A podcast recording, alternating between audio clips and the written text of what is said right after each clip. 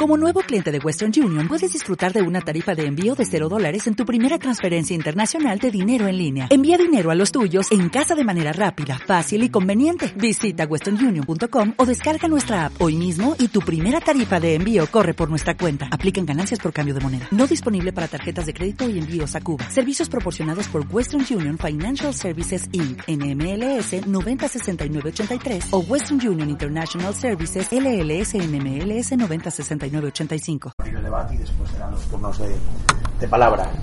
Bueno, en primer lugar intervendrá Paula Andrea Arevalo Rodríguez con una comunicación titulada Control sobre el tratamiento de datos sensibles, datos que revelan filiación eh, política. Y bueno, pues si es tan amable de ajustarse a cinco minutos, se lo agradeceremos todos.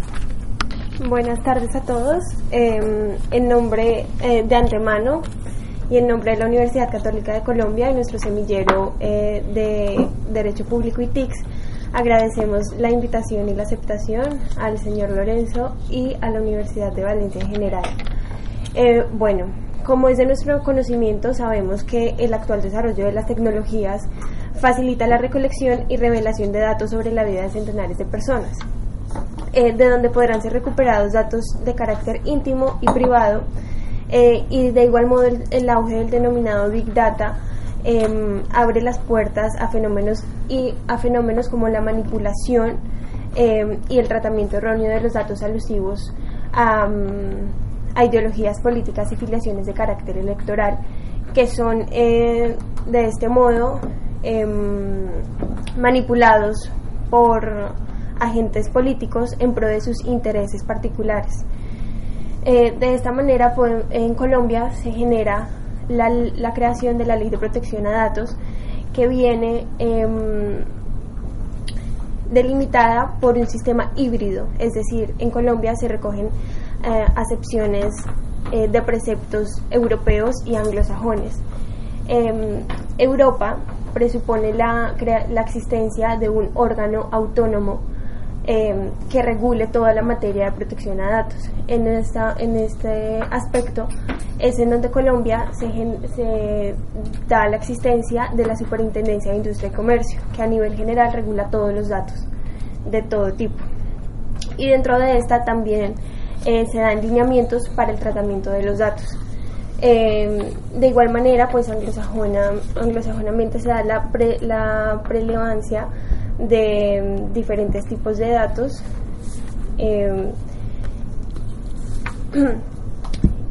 como la protección de los intereses superiores y los que vayan acorde a la defensa y la seguridad nacional.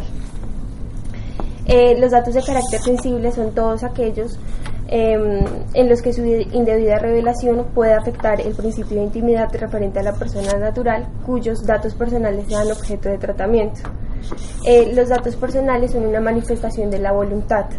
Em, por lo tanto, los datos políticos son una manifestación de la voluntad, por lo tanto son catalogados como datos sensibles, así que van a recibir la misma em, regulación que los datos en general. Eh, es, una manifestación de la voluntad teniendo en cuenta que tiende a ser un precepto de categoría íntima. Em, las bases de datos, em, los datos políticos de Colombia se encuentran em, inmersos en las bases de datos políticos de las Américas, que es un proceso regulatorio que surge por medio del Internet en 1995 y a, partir de la conformación de acuerdos y colaboraciones entre diversas instituciones de carácter internacional. Dentro de estas se encuentran suscritos diferentes países de América Latina como México, Brasil, Argentina, entre otros. Eh, la inoperancia de la práctica se ve reflejada en un caso en particular que generó controversia a nivel nacional en Colombia y fue el plebiscito eh, de la consulta que se dio para suscribir los acuerdos de paz en el año 2016. Em, anterior a la consulta que se llevó el 2 de octubre, se surgieron diferentes, em, diferentes eh, dentro de los medios surgieron varias eh, confrontaciones. Esto con la divulgación y propagación de informaciones eh, de fake que desacreditaban lo que se iba a suscribir en el acuerdo de paz. Entonces, por medio de plataformas como WhatsApp, Facebook, se empezaron a difundir imágenes, videos, audios, todos en cadena, para que a la población eh, le llegaran eh, pues estas informaciones desacreditando lo que se iba a suscribir y que el resultado final fuera un no para la implementación del acuerdo de paz. El día de las elecciones, la Registraduría Nacional de la Nación, em, que es la encargada de la protección de los datos de carácter electoral, emite eh, en sus sobres, donde están todos los, todas las actas, emite una de ellas que es una lista en donde se van a suscribir em, los votos que se vayan dando de manera simultánea. Es decir, hay dos tipos de tarjetones, uno con el sí y uno con el no. Inmediatamente las personas se dirigían a la mesa, tomaban una de estas listas y los jurados electorales lo suscribían en ellas, vulnerándose de esta manera el secreto al voto. ¿Qué se, ¿Qué se hicieron con esas listas? No se sabe, pero obviamente se generó una controversia gigante. Inmediatamente ese mismo día se empezaron a difundir más y más mensajes que ya no habían tarjetones para que la gente de esa manera asistiera eh, de manera eh, de conglomeración para obtener un resultado negativo. Entonces en ese caso podemos verlo. Teniendo, se utilizan las plataformas de Facebook teniendo en cuenta que en Colombia es la, em, la aplicación más usada. Colombia se encuentra dentro de los 20 países em, con más uso de Internet y para las poblaciones más pobres, Facebook es la única plataforma digital que se conoce cuando se habla de Internet, porque es la que los operadores emiten de manera gratuita o con costos muy bajos, por eso es más asequible a toda la población. Em, esto se usa con el fin de modificar la democracia. Toda la difusión de esos mensajes inciden en que se modifique la democracia y de esta manera pues la decisión de las personas. Em, actualmente el gobierno de Colombia por medio de la Corte Constitucional cita audiencia pública que llamó libertad de expresión en el uso de plataformas digitales y tomé dos intervenciones que son muy adecuadas para interponer en este caso que es la de Saico y Asimpro, que es una organización encargada de la recolección y distribución de las regalías de producto de las comunicaciones y derechos de autor. Y dentro de esta em, se dice que el ejercicio de difusión acarrea obligaciones y responsabilidades para el receptor de las mismas. Esto en relación con el principio de veracidad e integridad. Em, cabe señalar que los eh, datos alterados podrán afectar y perturbar el normal fomento de la vida personal y, y en sociedad. Em, cuando se emplean eh, términos calificados como insultantes e injuriosos, ya que dentro de esta acepción se contemplaba la posibilidad de tener un derecho al insulto, que claramente no cabría porque se ven vulnerados principios constitucionales. Em, Brasil ha sido el único país que ha logrado eliminar contenidos de Internet. Em, esto en un caso donde se publicó un video en YouTube que vulneraba em, el orden nacional y atentaba contra este. Lo que YouTube responde es que ellos no pueden eliminar de manera simultánea todos los contenidos que contengan informaciones insultantes o que eh, contemplen vulneraciones a la vida normal de las personas, porque en YouTube se suben diarios más de 400.000 videos a nivel nacional, lo que no permita a ellos dentro de su competencia verificar el contenido de cada uno y de esa manera eliminarlos. Es por esto que eh, todavía encontramos eh, videos que atentan contra lo dicho anteriormente. Gracias. Eh, bueno, muchas gracias. Ahora tiene la palabra María de Miguel Catalá. El título son Comunicaciones, Análisis de la influencia de la Dark Web en la política. Bueno, en cinco minutos. Clara, tu nombre. Sí, yo soy de Miguel y Catala es mi coautor, o sea Ah, que. pues, Disculpa, Bueno, quería pero- ver un segundo. Hay un guion, no pasa No nada. había visto el guion. No pasa nada. No pasa nada. Bueno, el tema, la verdad, eh, que he escogido era difícil, yo ya lo sabía desde el principio. Eh, sí que, la verdad, Lorenzo tiene razón que no había nada en España o yo no había conocido ningún congreso sobre fake news.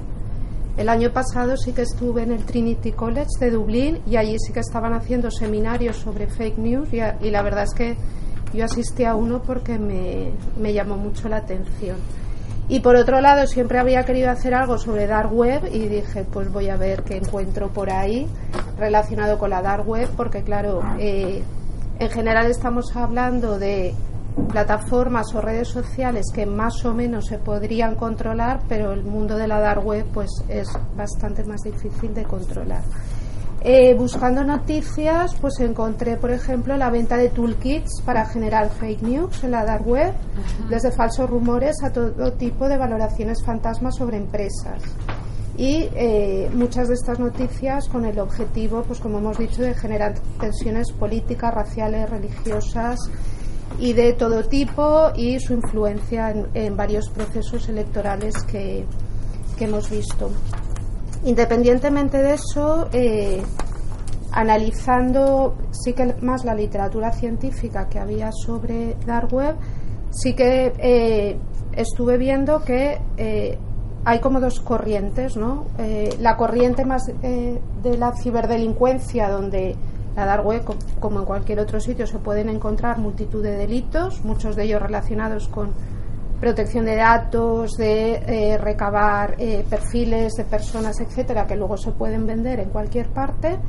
Pero luego también hay una parte, eh, diríamos, legal, es decir, la cobertura que puede dar a determinados países donde la libertad de expresión o esa libertad de información que hemos dicho no existe, o incluso personas que no se quieren sentir vigiladas por todas estas redes sociales que van recabando datos. Eh, en, este, en esta lucha entre libertad y poder, ¿eh? de, estas dos eh, formas de ver un poco lo que sería la dark web, sí que es cierto que hay determinadas actividades que dijéramos se encuentran entre un punto medio. Es decir, aquella información que igual es más sensible, más reservada, para la que se quiere un anonimato que como no se encuentra en la, en la Surface Web, en la web normal, se acude a esa dark web para tener ese, esa cobertura de anonimato, pero realmente porque no se le está ofreciendo desde, desde otro, desde la, la web normal, ¿no?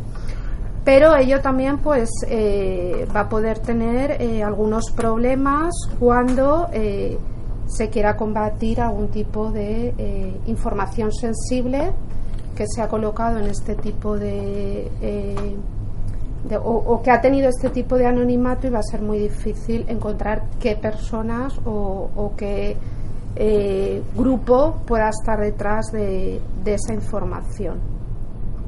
Lo cierto es que si ya estamos viendo ya en las, en las situaciones más normales que los gobiernos están totalmente perdidos porque muchas veces no encuentran de qué forma van a poder regular todo este tipo de actividades, pues no digamos ya en una zona en la que va a ser mucho más difícil acceder a esa información. Eh, quizá para esas, esas actividades que sí que están en ese punto medio, eh, o muchas veces puede ser eso, libertad de expresión, simplemente no es que se estén eh, proclamando calumnias o injurias, sino que es una información reservada pero que se quiere hacer pública, pues habría que eh, buscar algún tipo de alternativa para que cuando ese anonimato se quiere salvaguardar, pues no hiciera falta acudir a este tipo de tecnología. Y bueno, pues simplemente era eso un poco el, el debate que yo quería plantear, ¿no? no solo qué hacen o qué se puede hacer ante este tipo de actividades en una eh, en unas plataformas más o menos eh, fáciles de acceder, sino en las que va a ser muy difícil poder eh, plantear cualquier tipo de solución desde mi punto de vista regulatorio. Eso es todo. Muy bien, gracias. Ahora tiene la palabra Lola Bañón Castellón, para hablarnos de su comunicación titulada Fake News y el control del comportamiento de las audiencias, una propuesta periodística para la participación de la ciudadanía en la agenda temática. Muchas gracias y gracias también a la organización por permitirme exponer en estos minutos lo que es una posición profesional. Yo soy una persona que vengo del, del mundo del periodismo audiovisual, doy clases también en la Facultad de Periodismo de la Universidad de Valencia. El tema de las fake news está totalmente de hoy hace 15 años de un caso muy evidente de fake news en nuestro país, aunque no el primero, porque eh, es una dinámica, que se identifica hace relativamente poco tiempo, pero ha marcado el periodismo prácticamente desde, desde sus inicios. Los medios de comunicación, especialmente los audiovisuales, eh, se han visto en los últimos tiempos obligados a, primero, adaptarse al mundo digital, adaptarse a un entorno tecnológico que para buena parte de la profesión nos, nos era ajeno, pero por otra parte, especialmente también en el mundo de la televisión, a la necesidad de mantener las audiencias. Las televisiones, especialmente las públicas, tienen la obligación de, rendir cuentas y las comerciales, evidentemente, los, los publicistas exigen una dación de rendimiento económico. Voy a exponer conclusiones que yo he tenido después de participar eh, activamente en dos cadenas, que son Al Jazeera y son BBC. En España, hasta el momento, a pesar de que se habla de plataformas digitales, la integración no se ha hecho de manera exitosa o se ha hecho únicamente de manera simbólica. ¿Por qué digo que no se ha hecho de manera simbólica? Porque el mundo digital eh, en, teoría o en potencia eh, ofrece la posibilidad a la ciudadanía de la participación a través de las redes sociales, a través del envío de vídeos, de intervenir en la agenda temática de las televisiones. Y efectivamente, potencialmente es así. Esto se ha visto muy claramente en el caso de Al Jazeera, por ejemplo, cuando eh, en el año 2011 empezaron las cadenas de las primaveras árabes, primero en Túnez, después en Egipto eh, la cadena se vio, primero, inmersa en una, en aquel momento, una gravísima crisis de audiencia, pero por otra parte, una efervescencia informativa impresionante que vino unida a la extensión de los teléfonos móviles por eh, todos los países árabes, con zonas donde hay muchísima pobreza, campos de refugiados, por ejemplo, pero todo el mundo tiene su teléfono móvil dotado con videocámara. Por tanto, de golpe y repente, eh, la cadena se encontró con millones de periodistas eh, llamados ciudadanos en la calle, gente capaz de suministrar material.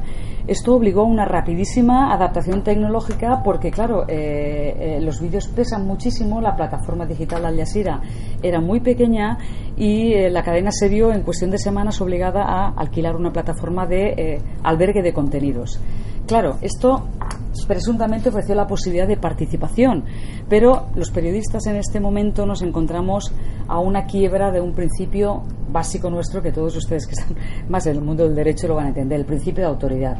Hay un ataque total a nuestro principio de autoridad en tanto que constantemente hasta los medios eh, importantes observan que hay periodistas que no verifican sus informaciones, hay periodistas que directamente se eh, inventan sus informaciones. Ya tenemos el caso muy reciente de Der Spiegel. New York Times también ha tenido varias de sus figuras eh, punteras eh, con reportajes falseados. Por tanto, nos hemos dado cuenta que no se puede abrir a la circulación general, al ciudadano ciudadana en general, la participación porque se quiebra el proceso de verificación y con ello la, la responsabilidad y sobre todo la autoridad del periodista. ¿Qué consecuencias tuvo esto en Al Jazeera y que bueno, se, deberá eh, aplicar también en España? La necesidad de reestructurar las redacciones. Yo creo que la solución es más periodismo, pero también una reorganización del sistema interno de las eh, redacciones que se ven obligadas a tener mm, no la tradicional eh, redacción, sino además como una segunda redacción de personas dedicadas exclusivamente a verificar. En la primavera árabe, por ejemplo, se llegó al caso en Egipto a casos de personas que lanzaban a otras desde terrazas solamente para grabar y para poder apuntarse el tanto de ser los autores de estos vídeos en Al Jazeera. Entonces, este tipo de evidencias eh, llamó la atención y después de muchísimas reuniones al más alto nivel se decidió que había que dedicar una parte del, del, capital humano de las redacciones no a buscar las noticias, sino a verificar todos aquellos materiales que que llegaban del exterior y que además eran muy valiosos porque eran, no tenían una calidad elevadísima, pero sí eran a nivel testimonial eh, muy valiosos. Yo creo que eh, la digitalidad se ha tornado una oportunidad de las televisiones, pero se ha tornado también una amenaza porque, eh, de alguna forma, las redes sociales están pavimentando el camino al, autoritarismo. Sin la intervención profesional de los periodistas, que básicamente, vuelvo a insistir, se basa en elaborar las rutinas de la verificación, que son profesionales, eh, vamos a estar inmersos eh, en una cadena difícilmente controlable de noticias faldas, faltas increciendo. ¿Por qué? Porque los mecanismos de extensión de la noticia por las redes sociales, la viralización, facilita muchísimo la participación externa ¿Y qué contenidos se difunden? Se difunden los contenidos que llaman la atención, no justamente los contenidos que han sido sometidos al criterio profesional. Yo creo que ahora que estamos cerca de una campaña electoral, por no decir inmersos en ella, tenemos un caso muy concreto que además está muy estudiado en, en, comunicación dentro de la, de la, práctica profesional de lo que son los eh, diseños de mensaje en redes sociales. Y los diseños de mensaje en redes sociales están contribuyendo a controlar el ciclo de la información, no tanto la actualidad, no tanto lo que pasa, sino los mensajes diseñados en gabinetes de comunicación de los diferentes partidos políticos que lo que hacen es eh, eh, difundir noticias falsas con la apariencia de noticias verdaderas. Esto nosotros lo llamamos la capacidad de diseño de marcos mentales. Un, caso muy sencillo. Donald Trump, cuando eh, eh, recién acabadas las elecciones, emitió un, un tuit Ahora los periodistas eh, básicamente toman también buena parte de sus fuentes informativas, son también eh, los, los, tweets que se emiten, cosa que también eh, desde el punto de vista profesional es una práctica y tenemos admitido que es peligrosísimo hasta que no tenemos una verificación de quién es esa fuente. El problema es que a veces tenemos la fuente verificada, pero no tenemos la fuente de la fuente porque esa fuente de la que nos fiamos a veces se puede confiar y transmitir y hacer vírico un contenido que no está contrastado y puede, puede provocar un gran desastre. Pero, por ejemplo, Donald Trump, nada más ganar las elecciones, las últimas elecciones, por el estrechísimo marco, marco que todos ustedes saben, lanzó un tuit diciendo que eh, el Partido Republicano había ganado por una amplia mayoría y que la derrota de los demócratas había sido aplastante, automáticamente ese tuit se viralizó de tal forma que importantes cabeceras de los Estados Unidos abrieron sus, sus eh, eh, portadas digitales con un titular con el titular de que había sido aplastante la derrota de los demócratas cuando realmente su margen fue exigua yo creo que hay el, fake news es, eh, eh, tiene unas estrategias muy concretas, por ejemplo, lo que se llama el marco preventivo, que consiste en lanzar una idea antes que la lance antes que la lance otro, desviar la atención sobre los asuntos reales, el ataque al mensajero y luego el lanzamiento de los llamados globos sonda, noticias falsas que las entidades o los partidos lanzan para captar la reacción en redes sociales. Esto a través de los mecanismos de análisis del discurso y los, y los eh, análisis cuantitativos ofrece unos datos muy interesantes electoralmente, pero también para manipular la, la, voluntad popular a través de, los mensajes. Voy a hacer un ejemplo. Por ejemplo, cuando eh, hay un partido político que ataca a las mujeres y las presenta como feminazis, la negación que desata en redes esta provocación lo que provoca es el efecto contrario.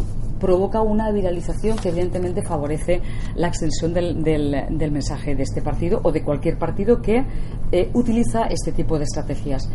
Eh, en redes sociales también se produce, ya finalizo con esto, un ejemplo, eh, un efecto muy interesante que se llama el filtro burbuja. Es un concepto acuñado por Eli Parisier, que es un estudioso de los medios de comunicación, que se refiere al hecho de que en redes sociales estamos expuestos únicamente a los mensajes que son favorables a nuestra posición, con lo cual ahí se produce una segunda caída democrática que es eh, la exposición a las personas con las cuales no estamos en, línea ideológica. Es decir, el individuo eh, social, el individuo democrático, está teniendo una falta de exposición a, una circunstancia que en democracia se debe tener, es decir, el entendimiento con el otro, que no está en tu línea. Entonces, yo creo que las redes sociales finalmente eh, obligan a que haya un tratamiento profesional de verificación paralelo al de las redes sociales y, sinceramente, la digitalización. Eh, está eh, poniendo los pavimentos para el desarrollo del pensamiento totalitario. Esa es la última conclusión de mi intervención. Muchas gracias. Muy bien, muchas gracias. Pues tenemos unos 20 minutos aproximadamente para debatir. o sea que simplemente los interesados en intervenir vais levantando la palabra, yo voy tomando nota y, y dando, dando juego. Lorenzo Cotino. De la